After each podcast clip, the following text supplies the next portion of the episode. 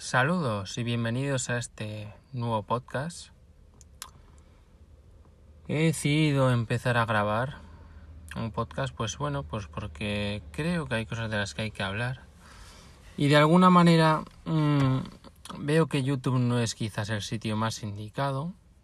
Más que nada por la duración, porque entiendo que alguien no va a estar eh, viendo un vídeo, pues no sé, de una hora, ¿vale? Bueno, que este podcast no quiere decir que vaya a durar una hora, pero bueno, pues se puede alargar, voy a hablar de ciertos temas, voy a hablar un poco de todo, tanto de una cosa como de otra, puedo hablar tanto de tecnología como de asuntos espinosos, por así decirlo, ¿no? Entonces esa es un poco la intención, ¿de acuerdo? Y bueno, también porque los podcasts son una cosa que me gusta mucho, la verdad, o sea, me encanta escuchar podcasts, todas las noches me pongo. Me gusta escucharlos de diversos temas y de alguna manera me gustaría poder transmitir la misma sensación. Eso sí, eh, va a ser un poco esto como mis vídeos, no va a haber transiciones ni músicas, o al menos esa es la intención. Si es fácil, pues quizás... Pero no tengo esa voluntad de mm, crear un podcast como hacen otras personas en tan buenas condiciones, la verdad. Y bueno, ¿de qué voy a hablar en este primer capítulo? Había pensado en, en hablar sobre el tema de emulación. Emulación en distintos dispositivos de videojuegos. Porque es un tema que realmente eh, llevo arrastrando los años, el buscar la plataforma definitiva de emulación de videojuegos, la verdad. Y bueno, pues me gustaría hablar del tema un poquito, la verdad. Eh, ¿Qué os puedo contar? Yo la verdad es que he probado emular videojuegos en bueno, muchísimas plataformas ya, tanto en PC como en consolas de sobremesa, en portátiles. Creo que quizás he encontrado la más indicada, al menos por ahora, y es la PlayStation Vita. La verdad es que es una consola muy poco valorada. Al menos aquí en España no es tan conocida o valorada, o al menos es la impresión que me da a mí. ¿Por qué es una plataforma de emulación perfecta? Bueno, lo primero porque todo esto hablamos de pirateándola, ¿no? Entre comillas. Porque tenemos eh, una PSP en su interior, por así decirlo, ¿no? Lo cual ya nos permite acceder a las capacidades, digamos, ocultas de la PSP eh, que son emuladores, ¿vale? Y Homebrew y otras, otras aplicaciones, ¿de acuerdo? Y luego aparte la PS Vita, pues al tener más potencia, luego ya en nativo, digamos, pues tenemos también cosas como RetroArch, ¿vale? Y, y luego emuladores aparte. ¿Vale? También porque tiene una pantalla maravillosa. Hablamos de la primera PS Vita, ¿de acuerdo? Que tiene una pantalla OLED Después sacaron una eh, versión LCD que yo esta la verdad no la he probado, no la he jugado. Pero bueno, en general se suele comentar que la primera versión es mucho mejor, especialmente por la pantalla. Cierto es que me parece que pesa un poquito más, pero vamos, no se nota el peso tampoco. Y bueno, la verdad es que mmm, llevo unos días indagando el tema del RetroArch en la PS Vita el único problema que tiene este emulador es que hay ciertos núcleos, esto funciona con núcleos, ¿vale? De, pues no sé, de la Game Boy, Game Boy Advance. Cualquier consola, ¿vale? Tiene un núcleo asignado o varios núcleos, los cuales permiten emular los juegos. Y hay algunos pues que no funcionan. Parece ser que es algo común, no sé. Es como que es una versión siempre en desarrollo, ¿no? Eh, luego, por ejemplo, tengo una espinita clavada con la Sega Saturn. Por ejemplo, me gustaría poder emularla. Y es de las consolas más difíciles de emular. Vale, por ejemplo, en PC sí que más o menos funciona bien. Pero, por ejemplo, en la Vita, pues crasea la aplicación. Se cierra, ¿vale? Entonces, eso sí que es un poco rollo. Pero bueno, eh, en fin, eso respecto a emulación, ¿no? Eh, la verdad es que la PS Vita está muy bien. Y bueno, luego también eh, tenemos en consola, por ejemplo, tenemos la Wii. En mi caso es la más mm, que tengo más fácil para emular, ¿no? Pero el problema es que no reúne las condiciones que yo requiero para emular juegos. Y una es que de alguna manera sea portátil. Porque claro, la Wii ya es como que mm, ya te cierras a emular mm, y jugar en la pantalla de televisión. Cierto es que no podemos pedir todo, ¿no? O sea, estamos acostumbrados ya a querer todo ya, cuanto antes, donde sea. Eso también es verdad. Y uno se acostumbra fácilmente a eso. Es como el tema de las descargas digitales. Yo era un anti-descargas, anti-juegos digitales. ¿Por qué? Pues porque no, no me parecía... Eh, no lo sé, no, no me gustaba el tema. Pero claro, cuando empiezas a comprar en digital, luego llega un momento que te ocurre al revés. No quieres físico. Es más, te da una pereza increíble meter el juego en la consola. Y es algo que realmente me llama la atención. Y me ocurre, os, aseguro que me suele ocurrir. Por ejemplo, el año pasado adquirí la PlayStation 4 Pro con el juego de Spider-Man en mi caso. Que es un gran juego, es un juego alucinante. Luego fui comprando algún juego en digital y ahora adivinad, ahora me da mucha pereza poner Spider-Man. Pero no porque no quiera jugar, sino porque me da pereza coger el disco y meterlo en la consola. Fijaos cómo son las cosas.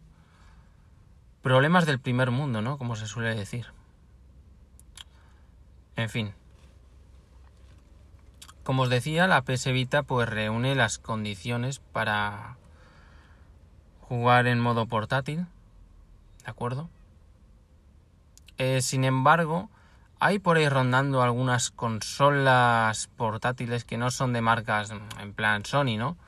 Hay una, por ejemplo, que es la GPD, si no me equivoco, creo que se llama así, hay varias versiones. Incluso creo que tienen un teclado pequeñito. Y eso es más un PC que otra cosa. Un PC portátil. Claro, asumimos que puedes instalar RetroArch aparte de jugar a juegos de PC. Y eso está muy bien. Pero la verdad es que no he probado a jugar, no, no he tenido una en mis manos, no sé, quizás es mejor que la Vita, podría ser. ¿Vale? Eh, bueno, lo siento si voy un poco lento en este primer capítulo, pues porque, bueno, es mi primer podcast y. Y perdonadme si voy un poco lento. Tampoco me hago un guion, como podéis haber comprobado ya. Eh, bueno, en fin. Eh, la cosa es eso, que la Vita, si la pirateáis e instaláis RetroArch, puede disfrutar de muchísimos juegos. Muchísimos. De muchas consolas, especialmente antiguas. Vale, digamos que la línea se empieza ya a cerrar un poco cuando llegas a la Nintendo 64. Que le cuesta, le cuesta emularlo. Le cuesta, la verdad. Ya ni hablemos de Dreamcast y otras consolas. ¿Vale? Es una pena, la verdad, es una pena. Porque eso sí que estaría muy bien. Supongo que en ese aspecto la GPD quizás sería mejor. Quizás sí que tenga la potencia suficiente. También vi un vídeo hace poco de un móvil Android que podía emular hasta la GameCube, que eso ya me parece ya me parece ya una maravilla. Y ya si permitiese jugar online al Fantasy Star Online 2, ya ni os al 2 no, eh, episodio 1 y 2, perdón, de GameCube eso ya sería, no sé, el cielo de los emuladores. Quizás lo permite, no sé, no. Pero claro, tengo un móvil iPhone y no voy a comprarme ese móvil por eso. Aparte, otra cosa muy importante que también he considerado el teléfono móvil como plataforma de emulación por su potencia. ¿De acuerdo? Por ejemplo, tengo el iPhone X y con un emulador llamado Provenance eh, emula a la perfección eh, la PlayStation, perdón, la PlayStation no, la Nintendo 64, por ejemplo. ¿Vale? Pero ¿cuál es el problema del teléfono? El problema del teléfono es que no disponemos de unos controles a la altura. ¿Vale? Controles táctiles que no niego que para eh, ciertos juegos casuales o de Game Boy o cosas así que tengo juegos, sí que puede estar bien para juegos muy casuales. Pero sin embargo ya, pues si queremos jugar a juegos en tres dimensiones y no sé, juegos ya de más horas, la verdad es que no mola. Cierto es que ahora, tras la implementación de soporte de los mandos de PlayStation y Xbox, sí que disponemos ya de un método para jugar. Pero bueno, estoy esperando porque en enero posiblemente me voy a comprar, bueno, me voy a comprar, empezaré a pagar a plazos, como he pagado este, el iPhone 11 Pro Max. no me salía el nombre. De acuerdo, qué vergüenza. Eh, y ya en ese caso quizás adquiriría un soporte para el mando de PlayStation 4 y poder adherirlo a, al iPhone. ¿De acuerdo? Entonces estoy a la espera también un poquito de eso. Aunque no sé si Provenance es compatible con esos mandos o no. No lo sé. No lo sé y debería investigar el tema primero, la verdad. Porque entonces sí que hablaríamos ya de una plataforma bastante potente para emular. De hecho, llegó a haber para ellos un emulador de GameCube en su momento, hace, no sé, unos cuantos meses, un año, no sé. Pero desgraciadamente no hay soporte para iOS 13, lo cual es una pena. La verdad. Y, sí que me gustaría, la verdad, sí que me gustaría. Así que estoy un poco a la espera de eso. Aparte, el móvil que tengo tiene 64 GB de espacio, que en su día, pues claro, me pareció una pasada. Pero claro, llega un momento, pues que se te queda corto. Se te queda corto y, y es un rollo. Entonces tampoco mola meterle juegos a tope. La verdad. Porque claro, te empiezas a quedar sin espacio. Y bueno, eso es un poco el rollo, ¿no? Luego también os quería comentar que para emular la GameCube, ya sabéis que esta consola me gusta mucho, por lo que estoy diciendo, ¿verdad? En la Wii tenemos em, el emulador Nintendo, ¿vale? Que permite emular la GameCube. Ya no solo emularla, sino, o sea, correrla a la perfección porque como recordaréis, la Wii tiene una especie de GameCube en su interior, ¿no? La cual permite jugar a juegos con disco y todo y es una pasada. La ventaja que tenemos con Nintendo es que podemos jugar a juegos desde eh, un USB, lo cual es una maravilla. ¿Vale? Y una capacidad que han implementado hace poco es la, la emulación del adaptador de banda ancha para jugar por Internet y es una maravilla porque puedes jugar al Fantasy Star Online 2, conectarte y la verdad es que está muy bien la experiencia, está muy bien. Así que, mm, quitando la GameCube, ya os digo, la Vita es una gran plataforma de emulación. Y bueno, realmente, a ver, ¿qué más os puedo contar? Estoy un poco ahí sin guion, ya os he comentado. Luego tenemos en Mac, por ejemplo, la aplicación OpenEmu, ¿vale? Que está muy bien porque también permite emular juegos, ¿vale? Pero em, tengo dos problemas en mi caso. Uno, que la potencia de mi Mac no es, que digamos, una maravilla, ¿vale? Entonces, claro, el problema es que no puedo emular más allá de la Sega Saturn ¿vale? Y eso que la emula, nada, trompicones, ¿vale? Eso lo primero, por lo cual ya descarto, la verdad es, es una pena. Pero bueno, es un Mac que compré de segunda mano y eso que le metí más memoria RAM, le metí un SSD, ¿vale? Y la verdad es que va muy rápido, pero claro, eh, la capacidad gráfica pues ya ahí falla. ¿Vale? Tengo ese problema. Y luego, aparte que ese emulador, OpenEMU, yo no sé si es que debo reinstalar o tengo un problema, pero es que no, no termina de descargar las carátulas de los juegos. Y es una pena porque mm, te sale como que está cargando las carátulas y es un poco desagradable que no descarga ninguna prácticamente. Eso es una cosa muy buena que tiene RetroArch, que puedes descargar las carátulas, ¿vale? De los videojuegos. Y además em, de descargar las carátulas, otra cosa que tiene buena, que voy a decir no me sale. eh, así que puedes loguearte en una web que se llama Retro Achievements, creo que se llama así. ¿vale?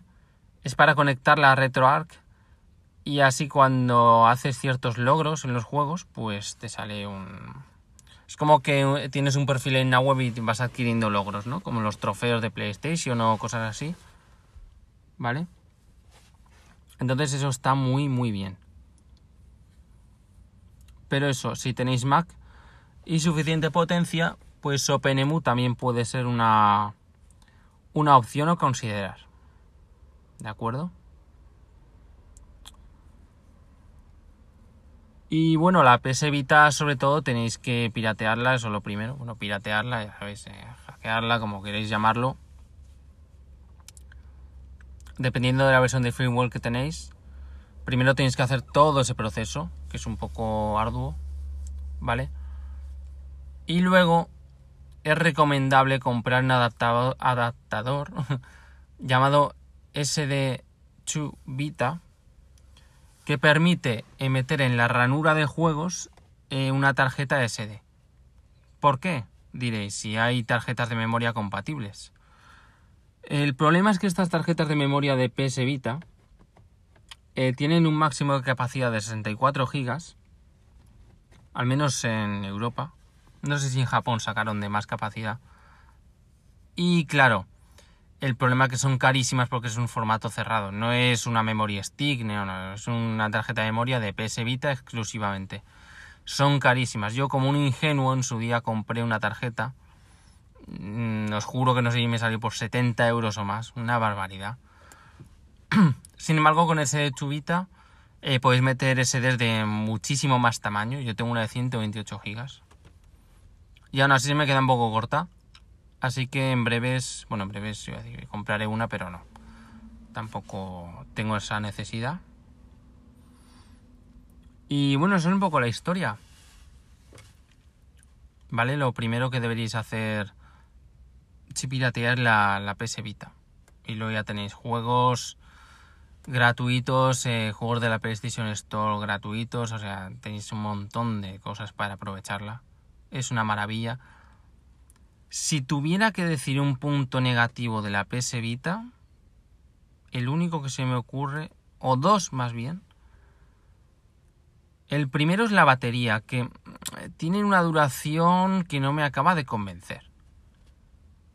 A ver, cierto es que si apagáis el wifi, jugáis con el brillo, aún podéis sacarle unas cuantas horas. Pero... No sé. Si un día, por ejemplo, le meto mucha caña a la Vita, pues... Eh, y no hablamos de 5 horas ni nada, eh, o sea, ya se te queda un poco cortita. ¿Vale? Y luego el tema del wifi, que tiene un chip wifi o el chip o como se llame, adaptador, eh, que a mi gusto no acaba de ser lo bueno que podría ser. ¿Vale? Porque no, no sé, es como que... No es que pierda la señal, pero da la impresión como que no no pilla el wifi también como un móvil. Entonces las velocidades no acaban de convencerme. Que están bien, vale, pero es como que no sé, no me acaba de convencer. No solo a mí, que a mucha gente le pasa. ¿vale? Eso es algo... Pero bueno, no, no es una cosa que tampoco tenga una influencia a la hora de jugar como es el tema de la batería, ¿vale? Eso también os lo aseguro. ¿Qué más? Eh, bueno, eso serían un poco los puntos negativos, ¿no? Pero yo sí que os recomiendo la adquisición de esa consola, ¿vale? Y bueno, ¿qué más os puedo contar? ¿Qué más os puedo contar? Como os decía antes, también eh, tenemos eh, un punto a favor de la Vita y es que tiene controles manuales. Vale, aparte de que su pantalla es táctil, eh, tiene controles manuales, es decir, tiene mm, dos sticks analógicos, vale, pues sus botones, todo. Y eso es un punto muy a tener en cuenta. Como os he dicho, la comodidad a la hora de jugar también me parece un punto muy importante. No me acaban de convencer a mí los controles táctiles. Cierto es que hay juegos que los tienen muy optimizados, pero no es una cosa que digamos una maravilla. Sobre todo a la hora de jugar juegos en 3D que requieren un stick analógico. Y por mucho que intenten emularlo en plan táctil, eh, no acaba de convencerme. Entonces la Vita para esto también viene muy bien. Tiene unos sticks que a mi gusto cumplen su función bastante bien. ¿De acuerdo? Y eso, eso también es muy importante. ¿Vale? Entonces eso es un poco lo que quería hablar de emulación. Realmente no tengo mucho más que decir respecto a este tema. No sé cuánto habrá durado este podcast. Cuando hable de otros temas supongo que durará un poquito más.